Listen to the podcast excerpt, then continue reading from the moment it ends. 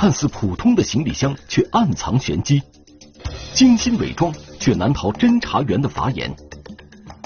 日夜蹲守，缜密侦查，一个特大贩毒网络被警方彻底摧毁。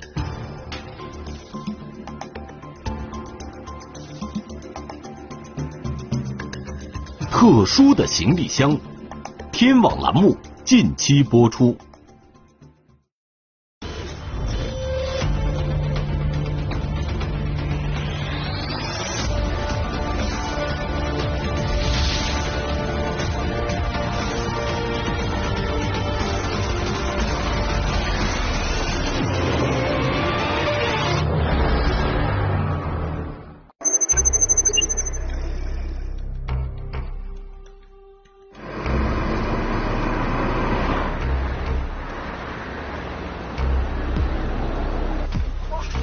家把你们身份证提前准备好，公安缉毒检查。身份证你们的。这个东西藏在什么地方？我们当时还不清楚。这两个人都在那个一张大巴车上，他俩每人都携带了一个行李箱，就是比较便宜那种行李箱，它那个外壳是那种塑料的外壳。发现这两个人都不是云南本地人，拖这么一大个行李箱从云南这些边境这边过来嘛，这就更加确信我们的猜想。二零一九年四月十五日，在云南省西双版纳傣族自治州大开河边境检查站，昆明铁路公安局开远公安处禁毒支队的民警，在西双版纳边境管理支队的配合下，对一辆过境客车展开排查。而看似平常的一次巡查，却暗藏玄机。二零一九年四月十五日，我们情报大队在工作当中就发现了，哎，张某和于某两个人有重大运输毒品的嫌疑。获取这一线索后，昆明铁路公安局开远公安处禁毒支队立即派出警力前往调查。现在张书记面因为人和同名第一项，把这个箱打开，然后进行检查一下，没有什么东西。张某和于某两人携带的行李箱，从外观上看都很普通。警方打开后发现，里面装的都是些衣物和日常用品，看上去并没有什么异常。之前一个呃老领导，嗯、跟我说过，他就是说你查毒品不是去查毒品，你是去找空间，只要有空间，他就能藏东西。所以说就是不要放过任何一个空间。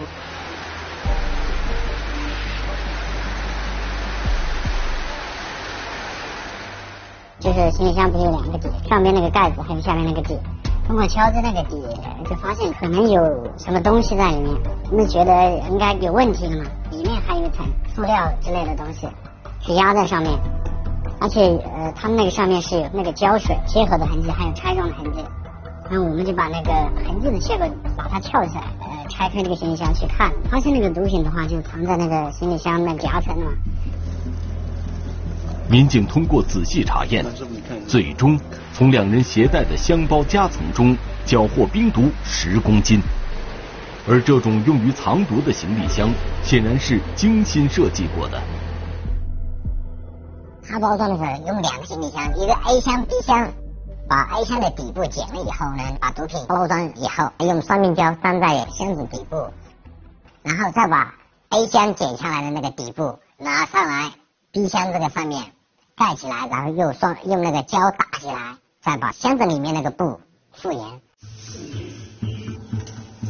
经审讯，犯罪嫌疑人张某和于某对自己运输毒品的犯罪事实供认不讳，并如实交代是在网上受人雇佣来云南运送毒品的。交代的上家就说是一个叫胖哥的，嗯，这是绰号。在此之前，警方已经查获了多起以此类方式运毒的案件。根据胖哥这条线索，警方将几个小时前查获的另一起案件也串并了进来。二零一九年四月十五日上午，警方在例行检查时，发现一名形迹可疑的男子。大家的行李都认认为嘛，这个行李箱没有认领。我们的警察就问他是不是他的，呃，他当时的话他还这个支支吾吾的说不是他的，但是我们呢有两两名乘客就说是他的，最后这个曾某他搪塞不过去了，就是说这个行李箱是他的。民警立即对这名曾姓男子的行李箱进行了细致检查，并在底部盖板处发现了胶水粘合的痕迹。撬开之后发现就是在这底部夹层，呃，压成了薄片一样的那个毒品，我们这边俗称的麻古。随即，警方对曾某进行讯问，他自称只是负责把香包带去重庆，其他都不知情。但是在警方不断追问下，犯罪嫌疑人交代出来的上线，竟然也是那个绰号为“胖哥”的男子。他那个老板招募马仔的方式，一般通过网上招募，招募的人员是从二十岁到三十岁左右，呃，然后呢，他们的那个文化水平不是很高，他们一般都是很缺钱的人，需要很大量的金钱来填补他的一些消费水平。警方分析，两起案件均为同一团伙所为，随即成立专案组进行串并侦查。专案组发现，这一团伙内部分工明确，有专业人员精心设计。犯罪团伙利用行李箱夹层藏毒，不仅量大，且不易被发现。包括从这个行李箱啊这些各种分析了嘛，然后进行排查，从云南要出省的这些，通知各个的派出所加强排查。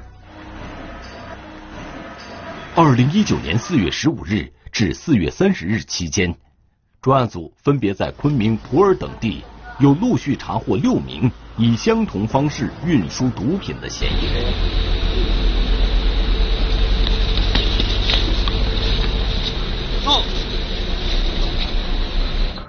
少最少也是四公斤多。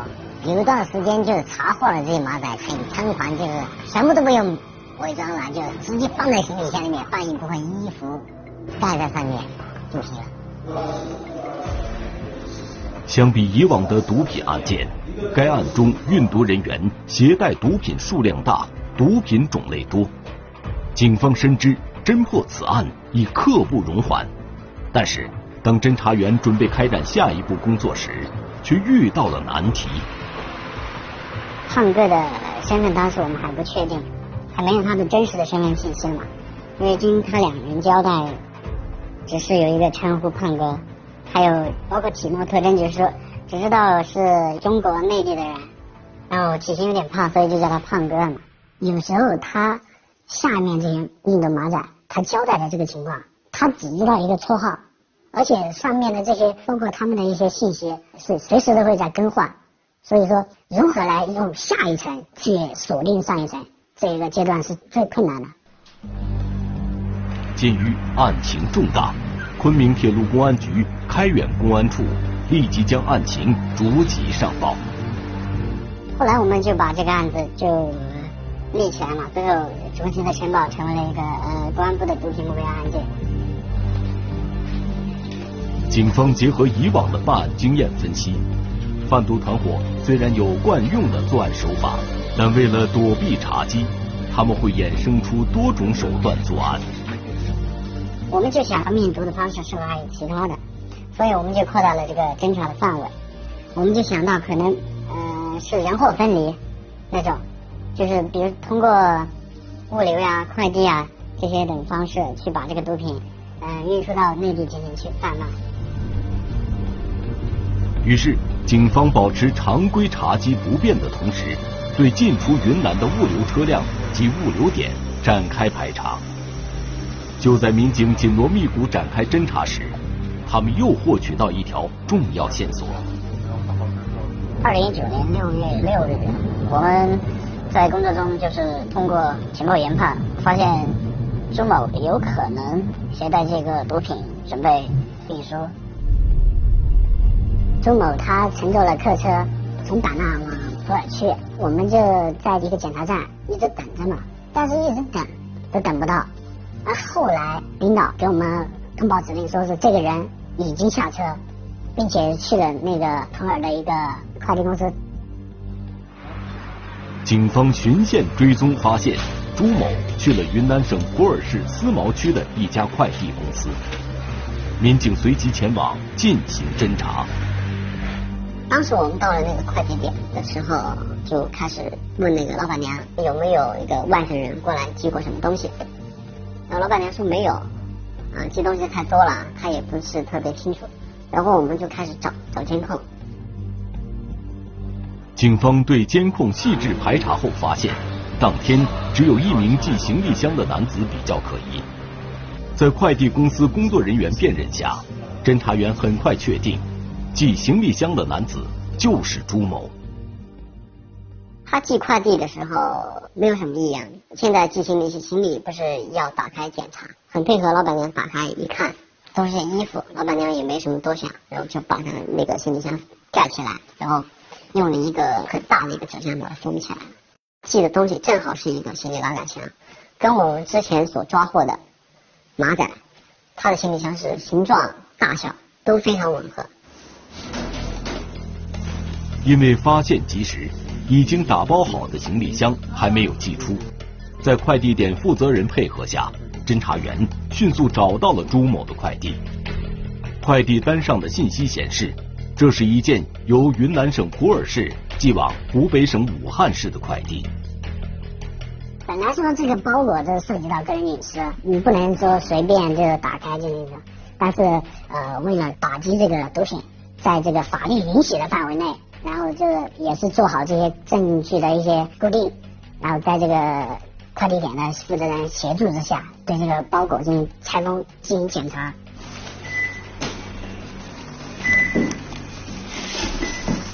打开箱子的时候呢，也很平常，就是衣物。放了一点一点点那个零食，就是云南当地的土特产。再打开之后呢，我们看到了那个行李行李箱的底部夹子有一个那个人工粘粘过的一个胶，人工胶的痕迹。这是什么？透，嗯，透明，这是多少个物品？这里面，来这里，这个，那个，红色的，红色的，这是那个夹层里面，这有胶胶的那个，啊，你像一翻过来一看，一打开以后，一排那个毒品，甲基苯丙胺就粘在那个箱子的底部。就在侦查员发现毒品的同时，负责追踪朱某踪迹的民警发现，朱某。已购买了从昆明到武汉的车票，但是我们为了不打草惊蛇，我们只是在这个呃火车站，它进站口的话就是正常的开展检查了嘛，就也没有发现可疑物品，所以就放他走了。专案组为了通过朱某获取更多有价值的线索，随后对他展开了全程跟踪。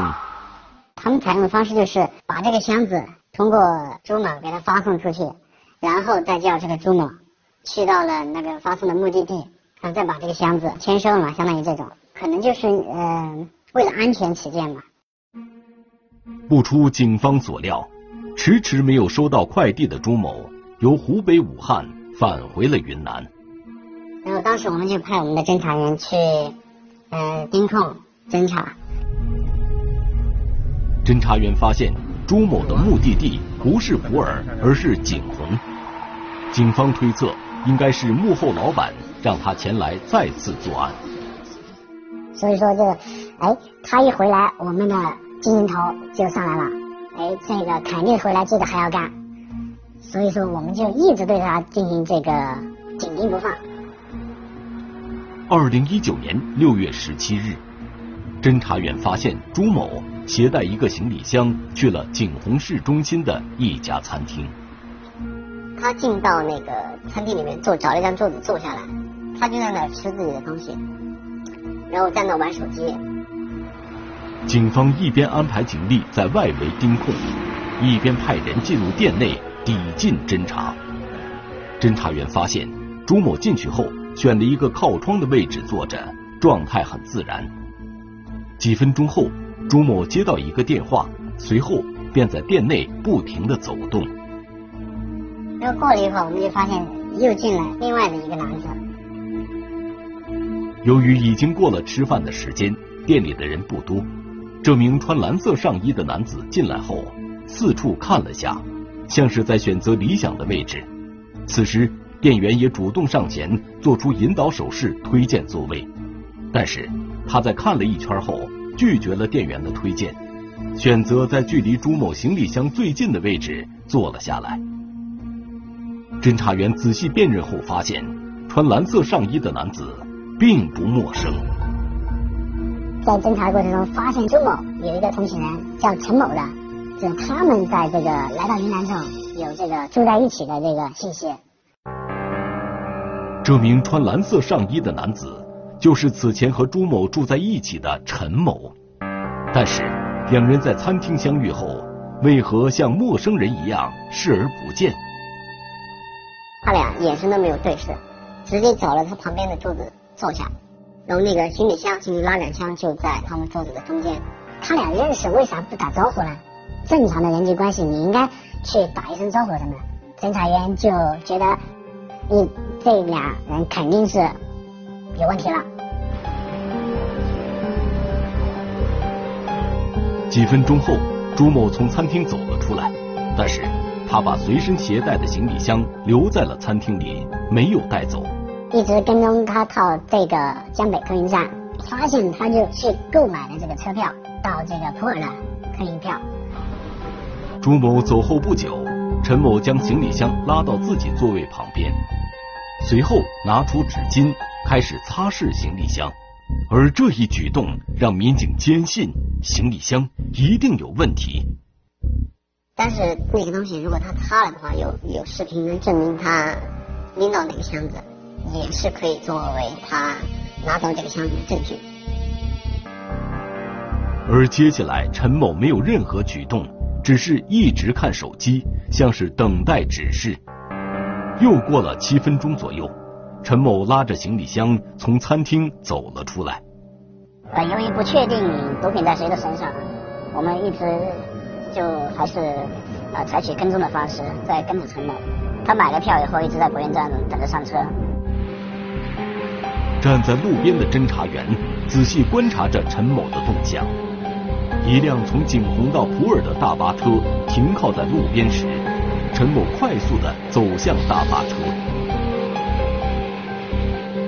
这个男子就拎把这个行李箱放在了那个大巴车的呃那个货架上面，他又上车上了大巴车，但是他具体上去干什么，我们当时还不清楚，但是呢也没看到他和车上。在车上跟其他人有任何交流，可能过了几十秒吧，他就他又下来了。侦查员发现陈某下车后没做停留，径直朝旁边的一条小巷走去。侦查员就感到奇怪：你把箱子放在车上，人突然走了，难道箱子不要了吗？然后我们就派出了一个侦查员，悄悄的去看了一下车上的乘客，我们就发现了这个朱某。在车上坐着，所以说我们带队的领导就果断的说，这个箱子里面肯定有货。警方推断，朱某、陈某通过交换行李箱的方式实现人货分离，试图躲避警方的侦查。他已经把行李箱放进去了，然后那个朱某还在那个大巴车上。如果他现在走了的话，我们就可能就后面就抓不到他了。所以我们在嗯。综合了综合分析各种情况之后，然后就决定把这个人先给他控制起来。因为侦查员不确定大巴车上是否还有其他同伙，为了保险起见，并没有急于对朱某实施抓捕。然后之后立马开车跟着呃箱子所在的车辆，看是否有人去接货接这个箱子，或者说看是否还有另外的同伙人在车上。警方把陈某抓获以后，发现朱某乘坐的大巴车已经离开了。已经发出去二十多分钟了，当时很着急，也是拼了命的去追这个车。都是盘山公路，侦查员在保证安全的同时，以最快速度去追赶大巴车。从景洪到普洱这段路上跟了接近一百公里吧。侦查员驶入普洱境内高速后，又追赶了约二十公里，终于在一处收费站发现了那辆大巴车。然后那辆大巴车就在普洱南这边，呃，收费站下去了，下去也是去到那个补源嘛。然后跟着这辆车，当时就发现这个朱某就下车了，然后又看到他拎了这个箱子，所以我们就上去把他抓了。啊，我们就着重去看他行李箱的上下底那个夹层。就在里面，就两边都发现了毒品，查获了将近四公斤的那个冰毒。犯罪嫌疑人朱某、陈某不同于一般的运毒人员，他们多次参与贩运毒品，对团伙内部成员比较熟悉。两人到案后，对自己的犯罪事实供认不讳，并供述出幕后主使胖哥的真实身份。啊，这胖哥这个人。他真实姓名叫张某川，啊，张某川是长期在在境外，啊，这是组织指挥。经过进一步讯问，警方逐渐掌握了整个犯罪团伙的人员和组织架构。犯罪嫌疑人张某川负责整个团伙的组织策划，其骨干成员田某潘、杨某志、易某金等人。以胖哥的名义招募运毒人员，策划运毒路线，而杨某勇负责改装行李箱，将毒品压制平整后装入其中。他们只是到了一个地方，然后哎跟这个胖哥汇报之后说是安全，安全之后呃他才这个胖哥才会告诉你们下一个地方是怎么怎么走，从去到什么地方，他们是这种安排的。朱某、陈某到案以后，警方缴获这一团伙的毒品已有七十公斤左右。为了尽快将这一团伙一网打尽，专案组对其展开了细致研究。我们的专案组迅速召开了这个会议，研究对张某川的一个抓捕行动。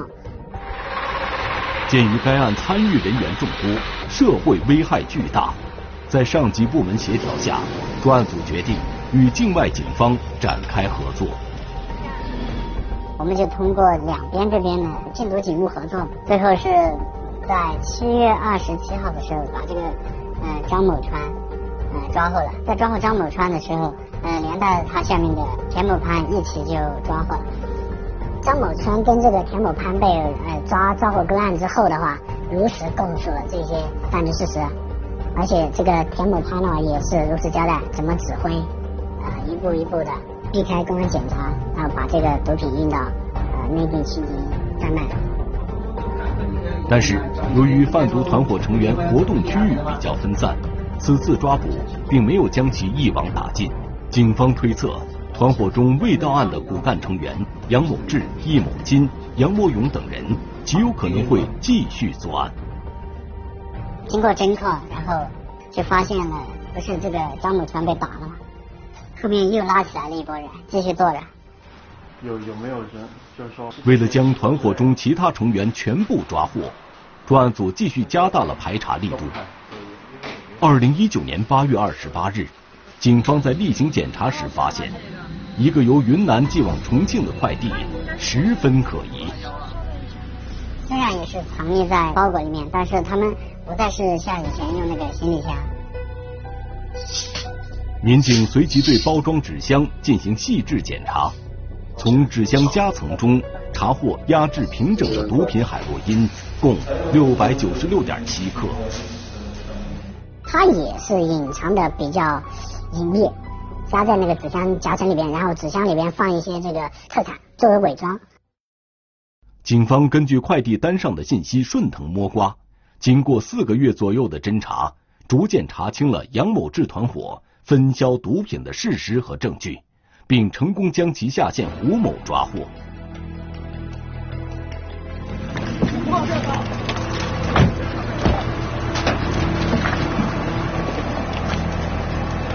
据胡某供述，杨某志将在二零二零年四月份前往云南沧源和他的女友会合，警方立即组织警力前往沧源进行蹲点守候。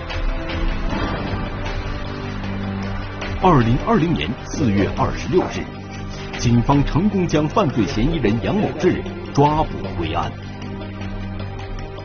在回来的一路上都对现在进行做工作，做了工作以后到了这里，他把思想包袱吧，可能才放开吧，才愿意说，再把整个案件的情况详详细细说。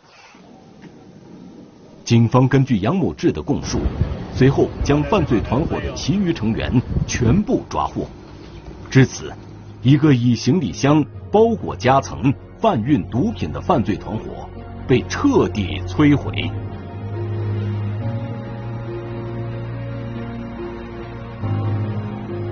其实他们这些人铤而走险去贩运这个毒品，最终的目的都是为了金钱。所以说，我们这个禁毒工作真的是毒品一日不绝，禁毒工作一日不止。